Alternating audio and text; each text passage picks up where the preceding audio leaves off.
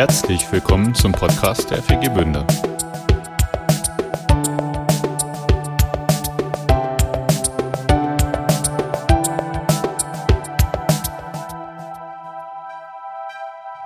Ja, also ich fand äh, den Lobpreis so toll. Ihr habt das so schön gemacht. Ähm, bin ganz begeistert. Und dann dachte ich daran, Lutz ist ja bei uns in Lübbecke und bei uns ist das erste Mal, das muss ich wirklich so sagen, das erste Mal, dass wir keine Band auf die Bühne kriegen. Alle entweder krank oder irgendwie verhindert. Jetzt kommt heute, gerade wo der Chef kommt, Musik aus der Konserve. Das ist ein bisschen peinlich. Wobei natürlich, ich meine, der Chef ist immer da, Jesus. Ich bin froh. Ich habe es hier gut. Ich habe hier einen tollen Lobpreis gehabt. Genau, ich sollte was zu unserer Gemeinde sagen. Wir haben ähm, gerade so eine Gemeindefreizeit letzte Woche hinter uns. Und das ist so ein bisschen so, ne, Corona ist nicht äh, spurlos an uns vorbeigegangen, auch so, ja, ja, wir hatten überlegt, sollen wir sie vielleicht absagen, ne, sind doch so wenig Leute und wir haben das doch gemacht und ähm, es war, war wirklich gut, wenn auch klein. Äh, und dann dachte ich, heute Morgen, als ich den Saugroboter gestartet habe, die Spülmaschine ausgeräumt, neu eingeräumt, Müll rausgebracht, also für mich der Arbeitstag, ne? Sonntag, ich darf arbeiten. Da dachte ich mir, ich mache auch jeden Tag irgendwie das Gleiche, immer wieder. Und so ein bisschen in der Gemeinde, äh, ja, ne? ich wäre schon gerne weiter. Ich wäre schon, wir wären schon gerne im Stadion Bünde. Wir sind noch Lübeck. ähm, ups. Aber das gehört irgendwie, ja, zum normalen Leben dazu. Ähm, wir sind trotzdem danke. Wir haben jetzt so ein Konzert. Ich habe schon gesehen, ich habe sogar ein äh, Plakat da äh, hängen von Adonia. Ähm, und äh, wir haben jetzt das erste Mal mit drei Gemeinden wollen wir so einen Alpha-Kurs starten. Das ist besonders toll. Ähm, also alle Leute, die sich da interessieren, eigentlich ist ja vor allen Dingen eine Christenversammlung, aber wenn sich jemand rein verirrt, der noch Jesus nicht kennt, irgendwie ein Jugendlicher oder ein Angehöriger, irgendwie Oma, Opa, Hund, Katze, Maus. Äh, wir nehmen alle äh, und wollen danach so einen äh, Alpha-Kurs starten. So. Auch die Zusammenarbeit mit den Gemeinden, hupsa, äh, ist auch äh, noch ausbaufähig und wir sind dankbar, dass wir da jetzt das erste Mal so eine gemeinsame evangelistische Sache hinkriegen und beten natürlich, dass da Leute bereit sind, äh, mitzumachen. Das ist äh, für mich eine Freude. Und ich sollte noch was sagen, sagte Lutz zum Thema ähm, Amerika. Ich habe äh, neulich mal telefoniert, ihr habt ja ähm, auch regelmäßig Kontakt, aber ähm, es stand ja äh, zur Disposition, ob wir die Partnerschaft überhaupt weiterführen. Die Gemeinde hat eine Spaltung hinter sich, ähm, sind ganz wenige Leute. Ja, äh, die haben signalisiert, dass sie äh, total zu uns stehen, so dass sie für uns beten. Na, das, äh, wenn ihr das äh, mitkriegt, so die die äh, sind ja total im Gebet für uns, äh, die planen im nächsten Jahr auch wieder zu kommen. Äh, das ist auch eine tolle Sache. Äh, erstmal mit zwei Familien vielleicht, einfach um diese Verbundenheit zu zeigen. Vielleicht kriegen wir keinen großen Einsatz hin, aber einfach, äh, ne, wir, wir stehen zusammen. Äh, die Idee, dass wir eventuell danach, im Jahr danach, einen gemeinsamen Einsatz wieder machen. Äh, ob das hier in der Region ist oder ob wir zum Beispiel ähm, René und Melissa in Spanien besuchen oder wie auch immer, aber zumindest es soll weitergehen und soll so seine, seine Energie behalten.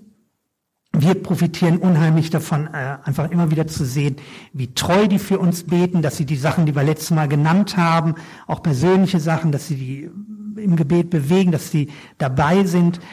Das ist für uns eine Riesenstärkung und, und äh, die Leute aus Denver empfinden das auch so. Das ist, äh, finde ich, eine sehr, sehr gute Botschaft, dass sie weiter Partnerschaft leben wollen. Okay, ähm, ich habe einen Vers mitgebracht, ähm, über den ich was, was sagen wollte. Äh, und der Vers ist für mich besonders wichtig. Rein biografisch, der ist auch in der Bibel wichtig. Galater 2, Vers 20. Für mich persönlich ist er total wichtig, weil als ich diesen Vers das erste Mal gelesen habe, habe ich gewusst, boah, das ist mein Vers. Ist ja euch das mal so gegangen beim Bibellesen? So du liest, liest, liest, liest, liest und auf einmal pff, gehen die Lichter an ne, und ich stehe da allein und höre wie von Gott, so das ist jetzt, das merkt ihr, das ist wichtig. Das ist total wichtig. Ich lese den Vers mal. Ich bin mit Christus gekreuzigt und nicht mehr lebe ich, sondern Christus lebt in mir. Was ich aber jetzt im Fleisch lebe, lebe ich im Glauben, und zwar im Glauben an den Sohn Gottes, der mich geliebt und sich selbst für mich hingegeben hat. Ist jetzt einfach unheimlich viel drin. Ich empfand, boah, Matthias, das ist dein Vers, dein Lebensvers. Weil da war alles drin, was ich in der Zeit, wo ich jetzt Christ war, gelernt hatte. Ich war kurz vorher zum Glauben gekommen auf einer Freizeit und ähm, weil ich ja überhaupt keinen richtigen christlichen Background hatte, habe ich ähm, abends ich hatte so ein Neue Testament äh, geschenkt bekommen und abends habe ich immer vorm Schlafengehen so ein, zwei Seiten gelesen in diesem Neuen Testament. Und es war mir ja alles neu. Ähm, so, nun habe ich irgendwie versucht rauszufinden, ne, wie, wie geht denn das Leben mit Jesus jetzt? Wie muss ich jetzt leben? Und ähm, es waren für mich ganz viele neue Dinge und ich wollte wirklich Jesus nachfolgen und, und das, das jetzt richtig äh, so machen, wie er sich das gedacht hat. Und äh, das war meine Lebenserfahrung. Jesus, ich bin zum Glauben, ich bin zum Glauben an Jesus gekommen. Vorher hatte ich wirklich gedacht, das ist Quatsch. Also ich persönlich hatte Jesus nicht gesucht und ich hatte auch gedacht, das steht alles auf einer Ebene wie Osterhase, Weihnachtsmann, Jesus, alles irgendwie, ja, frommes Brimborium, äh, da habe ich überhaupt keine Aktien drin. Ich bin nicht auf der Suche nach Jesus gewesen. Ich wollte auch nicht fromm leben. Ich hatte ganz andere Lebenspläne. Und jetzt auf einmal habe ich zum Glauben an Jesus gefunden. Das war für mich wirklich neu. Das gab es vorher in meinem Leben nicht. Und ich habe nämlich herausgefunden, Jesus hat mich geliebt. Dass es jemanden gibt, den ich gar nicht kenne, den ich nicht sehen kann, von dem ich überhaupt keine große Information vorher hatte, dass der mich liebt, also mich meint, mich persönlich, dass ich ihm nicht egal bin, das war völlig neu. Aber als ich Jesus kennengelernt habe, war das das Tollste, das Grandioseste, dass dieser Jesus mich meint und nicht möchte, dass ich verloren gehe. Und darum hat er sich selbst für mich hingegeben. Er hat sein Leben geopfert. Er hat den Tod, in, äh, den Tod ins Auge geblickt und äh, sein Leben hingegeben, damit ich leben kann. Das hatte ich vorher noch nie gehört. Ich habe es wahrscheinlich tausendmal gehört. Ich hatte ja auch schon Konfirmandenunterricht gemacht und ich habe Religion in der Schule gehabt, mehr äh, einfach um gute Noten zu kriegen. Da muss man ja irgendwie nichts Großes machen. Ähm, die Leute sind ja schon froh, wenn man überhaupt nicht stört.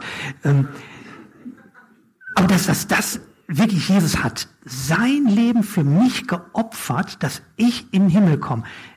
Das wurde mir auf dieser Freizeit so, als wenn ich es nie vorher gehört hätte. Das war mir total klar. Das war mein Glaube. Ich glaube an Jesus, der mich liebt und sich für mich hingegeben hat. Und jetzt bin ich gerettet. Ja, was mache ich denn jetzt mit meinem geretteten Leben? Und das war für mich auch vollkommen klar. Ich, ich lebe nicht mehr ich, sondern ich, ich lebe jetzt für Jesus. Also alles, was ich vorher wichtig fand, ähm, irgendwie, ne, ich wollte Geld verdienen und, und Statussymbole anhäufen und äh, ich wollte möglichst viele Mädchen kennenlernen und ich wollte irgendwie einen tollen Lebensstil leben. Und all das fand ich irgendwie, das kann nicht mehr das Ziel meines Lebens sein. Abgesehen von diesem moralischen Aspekt, aber ich, ich, damit kann ich mich irgendwie nicht mehr abgeben. Das, ist, das kann nicht alles sein. Ich, ich habe jetzt, ich möchte eigentlich, ja, wie es da steht, ich möchte das Leben Jesu jetzt weiterleben. Er hat sein Leben für mich weggegeben und ich möchte jetzt nicht mein altes Leben wieder weiter, wieder aufnehmen äh, mit so einem frommen Sahnehäubchen drauf, sondern ich möchte so leben, wie Jesus das möchte, sein Leben weiterleben. Er ist schon mit 33 gestorben. Ich möchte sein Leben weiterleben. Das war irgendwie so meine Idee. Ich möchte das tun, was, was er wichtig findet.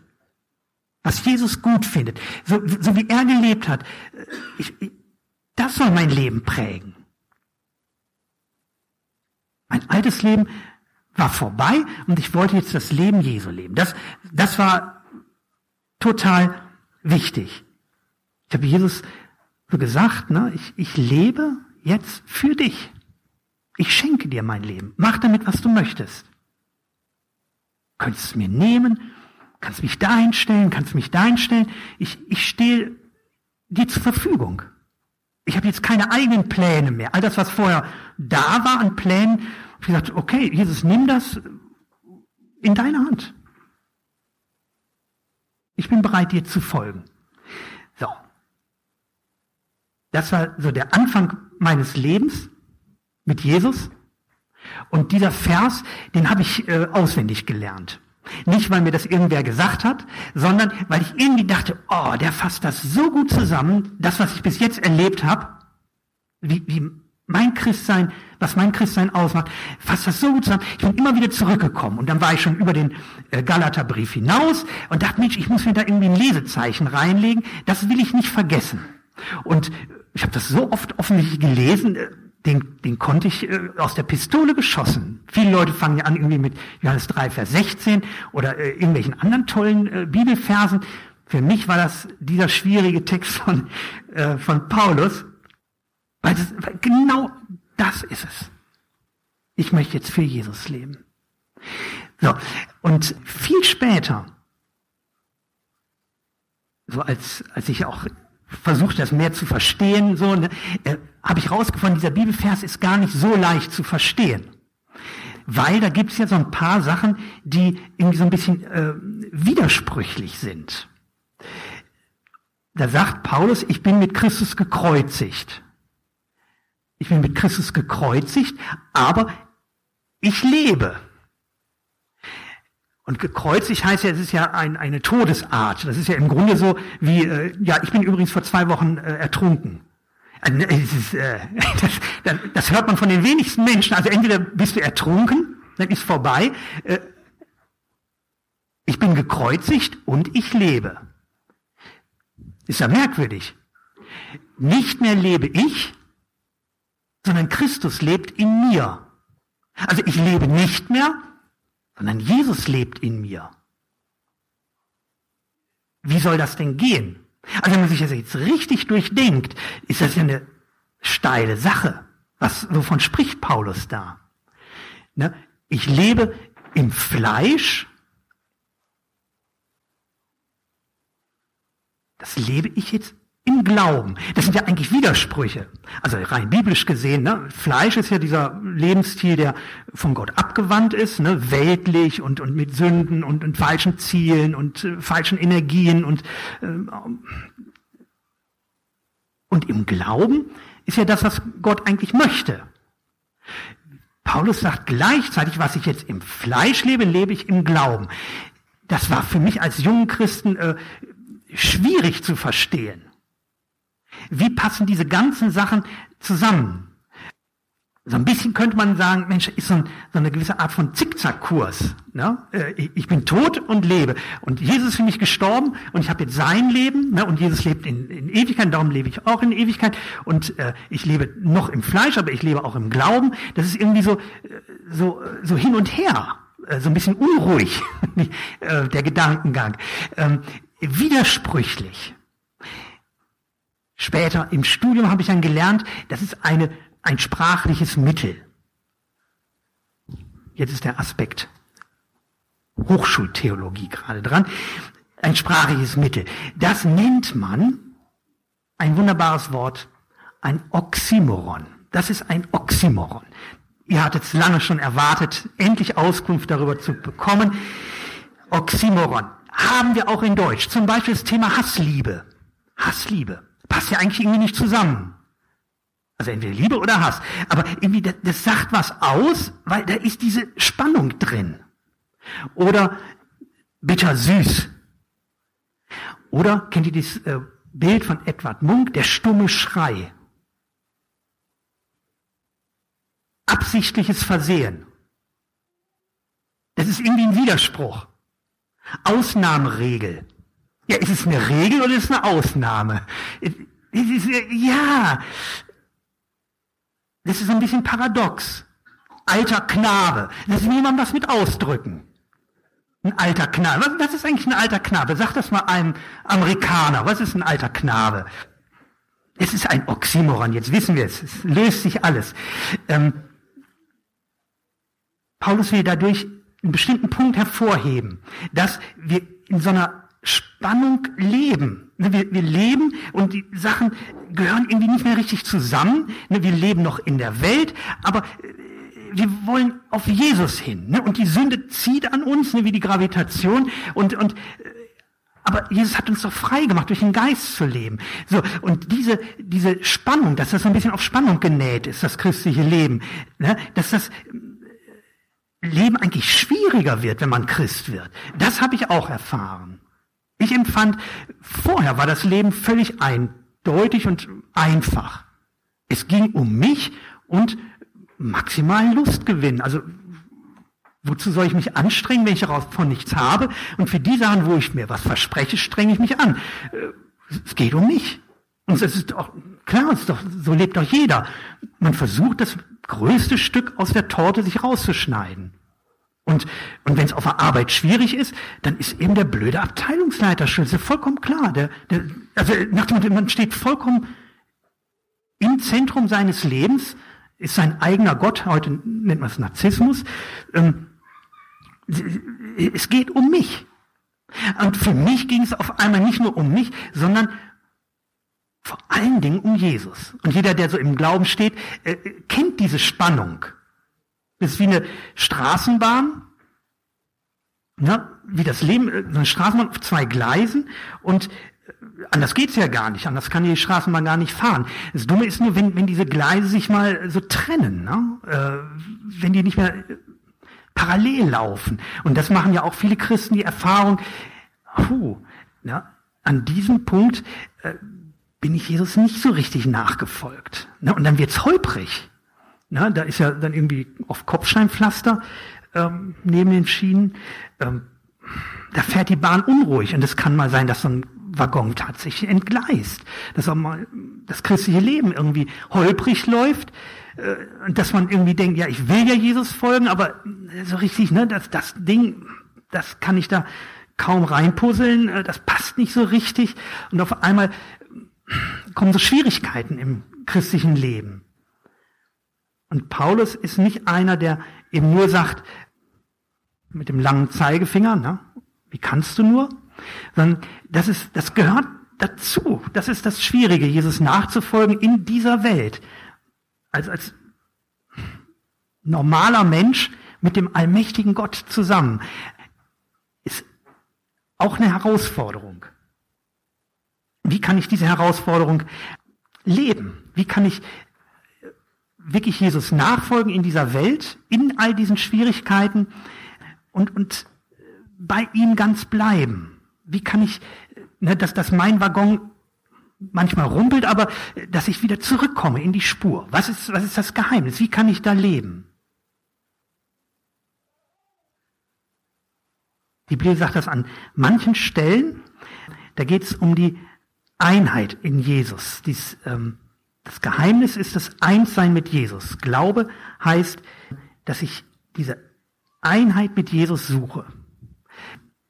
Zum Beispiel in äh, Römer 5, äh, Quatsch, äh, Johannes 15, da geht es um diesen Weinstock. Und Jesus sagt, ich in euch und ihr in mir. Denn getrennt von mir könnt ihr überhaupt nichts tun. Also ihr könnt diesen christlichen Lebensstil ne, den ich auch mit, mit voller Kraft und Fanfaren so begonnen habe und gesagt, jetzt nur noch, nur noch Jesus, das ist mein Kompass. Ähm, ihr könnt das nur, wenn man auch ein paar Niederlagen schon erlebt hat, ähm, ihr könnt das nur vollenden, wenn ihr in mir bleibt. In Jesus bleiben. So, ihr in mir und ich in euch. Wenn ihr das nicht, wenn ihr das nicht lernt, dann ist diese anfängliche Begeisterung für Jesus ein toller Start. Aber dann werdet ihr das eventuell nicht bis zum Ziel schaffen. Diese Einheit mit Jesus ist das Geheimnis. Und das ist ja auch äh,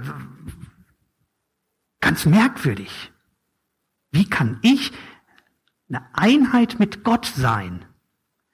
Über 2000 Jahre, ne, Jesus gestorben, über eine Distanz, ne, irgendwo in Palästina. Wie kann ich da eins sein mit der Kreuzigung Jesu? Und vor allen Dingen der Abstand zwischen Mensch und Gott. Wie kann ich mit Gott eins sein? Sind Sachen, bleibt letztlich ein Geheimnis. Ich kann jetzt auch nicht als Formel das jetzt aufdröseln. Das Ding ist, das Einssein mit Jesus ist die Lösung. Ich habe einen komplizierten Versuchsaufbau vorbereitet. Es ist tatsächlich Wasser, kein Das könnt ihr zwar jetzt nicht sagen, müsst ihr auf mein Wort vertrauen. Normales, gutes Bünder. Wasser. Und dieses Einssein äh, ist nicht schwer zu verstehen. Es ist tatsächlich einfach nur dies. Ich bin mit Jesus eins geworden. Und immer wieder kommen bei manchen Leuten auch diese Zweifel. Ne? Jetzt habe ich das und das gemacht. Äh, Komme ich jetzt in die Hölle? Habe ich es mir mit Gott wirklich endgültig verspielt? Ich finde das sehr eindrücklich. Äh, wenn du eins geworden bist mit Jesus, wie, wie sollst du in die Hölle kommen? Also, dann, dann würde ja Jesus mit dir verdammt werden. Das geht doch gar nicht. Du bist, wenn, wenn Glaube das bedeutet, ich bin begeistert und singe hier gerne Lieder mit, dann habe ich Sorge. Aber wenn du das erfahren hast, du hast dein Leben und all deine Schuld und alles Jesus anvertraut, hast ihn in dein Leben reingebeten und er hat dich angenommen als Kind. Er hat dich erlöst. Wie, wie soll das jemals getrennt werden? Das haben wir eben beim Abendmahl, wer dabei war, erlebt. Jesus hat ja dieses Bild auch gegeben mit dem Abendmahl, äh, um diese Verbindung, um dieses Einssein zu zeigen. Dieser, dieses Brot, der Wein geht in dich ein. Erst liegt es da auf dem Tisch noch und dann sieht man es nicht mehr, weil es Teil von dir geworden ist. Es wird eingebaut in deine leibliche Substanz. Du, ne, das, das, was da noch Brot und Wein ist, wird zu Matthias. Ist das nicht erstaunlich? Oder es wird zu einem Teil von dir. Um zu zeigen, wenn du Jesus angenommen hast, ist es nicht nur, dass am Ende irgendwie Jesus sagt, okay, komm, lass ihn mit rein, ist auch, er hat sich auch bemüht, sondern du bist sein Leib. Er ist das Haupt, wir sind die Glieder. Du gehörst elementar zu ihm. Wie sollte er dich äh, aussortieren? Im Konfirmandenunterricht habe ich nicht viel gelernt, aber viele Lieder. Lässet denn ein Haupt sein Glied? Kennt jemand dieses Lied? Lässet denn ein Haupt sein Glied, welches es nicht nach sich zieht? Das ist also jetzt keine Erfindung von mir, eine theologische Kapriole, die ich euch hier vorführe, sondern schon vor hunderten von Jahren haben das Christen selbst in der Landeskirche rausgefunden. Das ist das Wesentliche.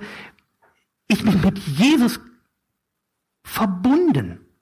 Ich bin mit Jesus gekreuzigt. Ich bin mit Jesus gestorben. Ich bin mit Jesus auferstanden. Und weil Jesus zur Rechten des Vaters schon da ist, werde auch ich da sein. Ich bin schon mit auferstanden.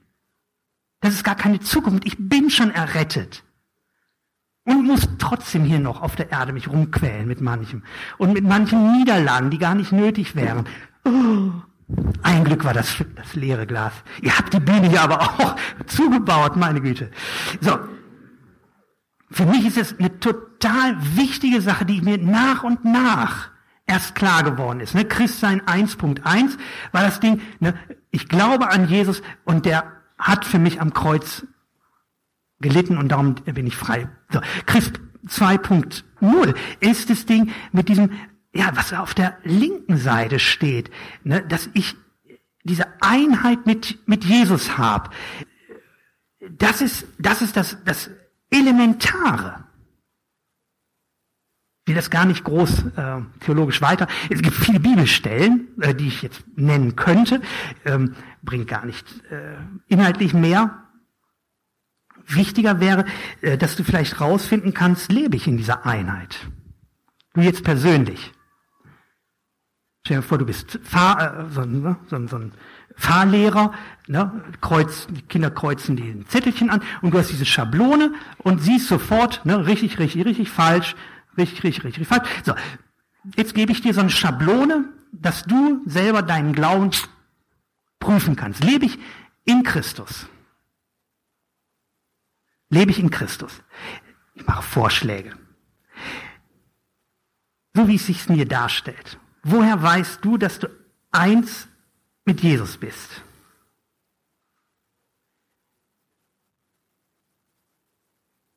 Wenn du was falsch gemacht hast und du appellierst an einen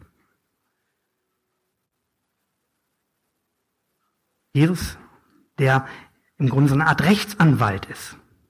Ich lebe hier und habe was falsch gemacht. Jesus, könntest du kommen und mir meine Schuld wegnehmen?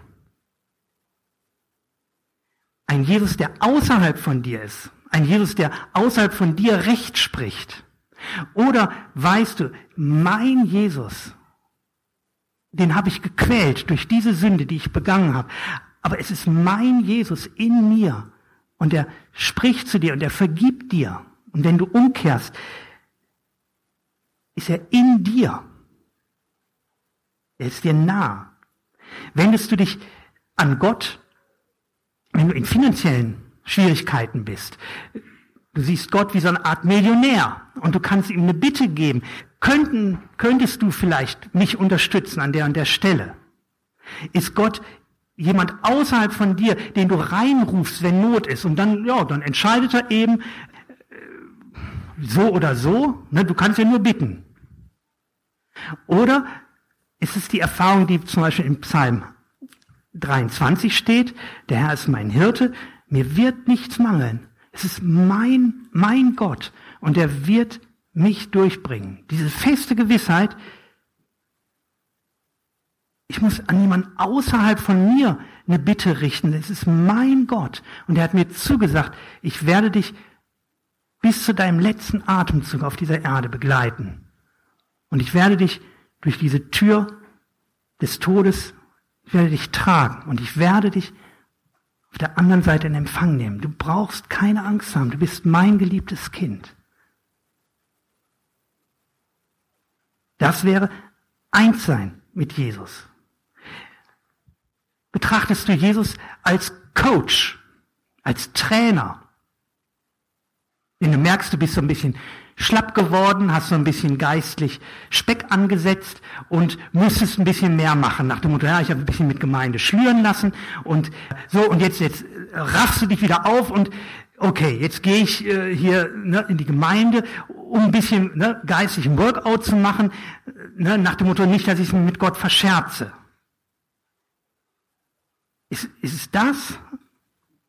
Oder ist Jesus der in dir den Antrieb gibt, ich möchte Jesus folgen, ich möchte ihn lieben, ich möchte dienen und ich möchte mich einsetzen, dass noch mehr Menschen äh, zum Glauben kommen.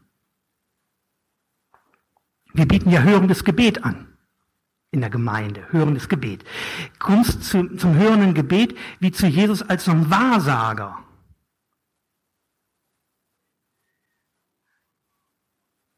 Den du, wenn du jetzt ganz brav warst und, und dich wirklich bemühst und, und Gott seinen guten Willen zeigst, eventuell dir, sagen wir, so ein Orakel mitteilt. Oder erfährst du es laufen, dass Gott in dein Leben spricht, weil du dich danach ausstreckst. Und, und du wirst traurig, wenn du irgendwie lange von Gott nichts gehört hast. Und du, du möchtest wirklich neue Impulse. Und du, du schlägst die Bibel auf, nicht aus schlechter alter Gewohnheit, äh, so, sondern weil du, weil du, weil dir Gottes Wort wichtig ist, weil, du, weil dir wichtig ist, wie er denkt. Lebst du in dieser Einheit mit Gott? Oder ist Gott jemand außerhalb von dir?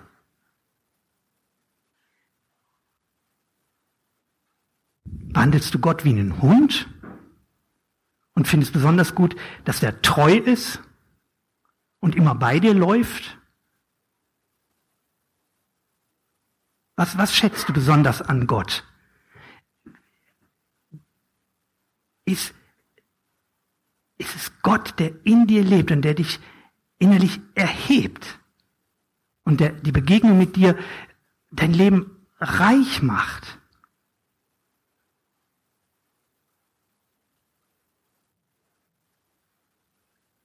Ich denke, das ist ganz wichtig, dass ähm, von diesem Start im Glauben man auf diesen zweiten Punkt äh, kommt, in der Reife, im, im Leben mit Jesus, äh, in diese Einheit mit Gott.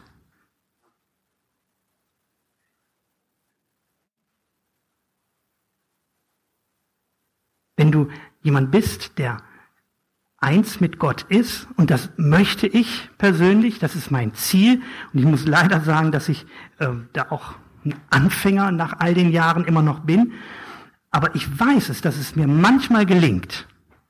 Und dass, wenn ich in, in, in die Gemeinde komme, ähm, dann geht es mir nicht darum, wie spielt die Band gerade oder da hat er sich gerade vergriffen. Oder, na, dieses, der, ne, so, der Start ins Lied ist ein ganz bisschen missraten.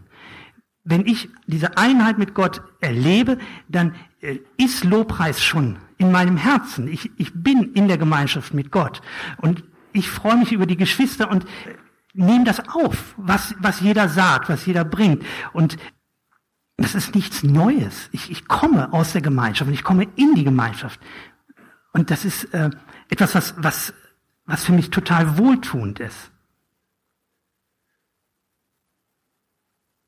Wenn du gibst, ist die Frage, gibst du, weil es erforderlich ist, wegen der Gemeindefinanzen, und bist froh, wenn dich vielleicht der Eimer nicht erreicht hat, oder denkst, ja, ich, heute muss ich ein bisschen sparen, oder ist es das Ding, ich darf für mein Werk, für das Werk Jesu spenden. Ich darf was, was mir wichtig ist, unterstützen. Ich darf großzügig sein für, für das, was Jesus vorhat. Das ist nichts Fremdes, das ist nichts anderes, sondern es ist das, was Jesus mir aufs Herz gelegt hat. Wenn du gehorsam bist, bist du es, weil du Angst vor Strafe hast, dass du es dir nicht leisten kannst, oder ist es, weil du die Reinheit und Liebe Jesu so lieb hast? Weil du diese Reinheit, in der Jesus lebt, weil das dein, dein Herzensanliegen ist. Und da sind wir bei dieser, diesen Spannungen, dass es eben oft nicht so durchzuhalten ist. Oft diesen Widerspruch gibt. Und da kommt die Seele dahin, Herr Jesus, ich möchte mehr eins sein mit dir. Ich möchte mehr erfüllt sein. Herr, bitte erfüll mich. Hol mich in deine Gegenwart. Manchmal habe ich das, äh, den Eindruck, ähm, stellt euch vor, es gibt ein, äh, eine junge, ein junges Mädchen äh, und die wird zwangsverheiratet mit irgendeinem so alten Knacker. Das gibt es ja in manchen Ländern. Und dies, dieses junge Mädchen ist jetzt, ja, die Zukunft ist schon im Grunde vorbei. Die ist jetzt, ja, solange dieser alte Mann da lebt, äh, ist sie an den gebunden. Und es könnte sein, äh, die hat sich noch nie irgendwie mal selbst verliebt. Die ist sofort, sofort da reingeschlittert. Was für ein trauriges Schicksal. Und jeder von uns würde sagen, Mensch, die, die, die muss doch, muss doch frei sein dürfen für eigene Entscheidungen, ihr eigenes Leben leben dürfen. Und jetzt stellt euch mal vor, das würde das Bild sein, was Christen abgeben in ihrem, in ihrer Beziehung zu Gott der, der Impuls ist, ich möchte eigentlich frei sein und ich, ich ducke mich nur vor Gott weg, vor seinem Strafgericht. Das wäre, das wäre doch Katastrophe. Was, was für eine Art von Liebesbeziehung ist das? Wo Glaube so eine Art Gefängnis für dich ist. Und der Schrei ist, ich möchte leben, ich möchte frei sein von Gott.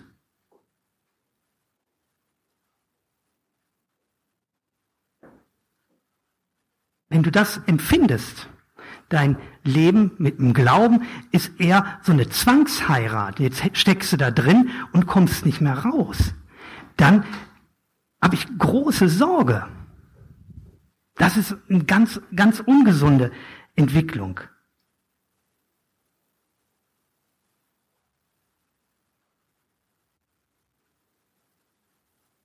Das Geheimnis ist wieder zurück zum Anfang.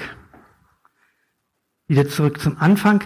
Ich bin zum Glauben gekommen an Jesus.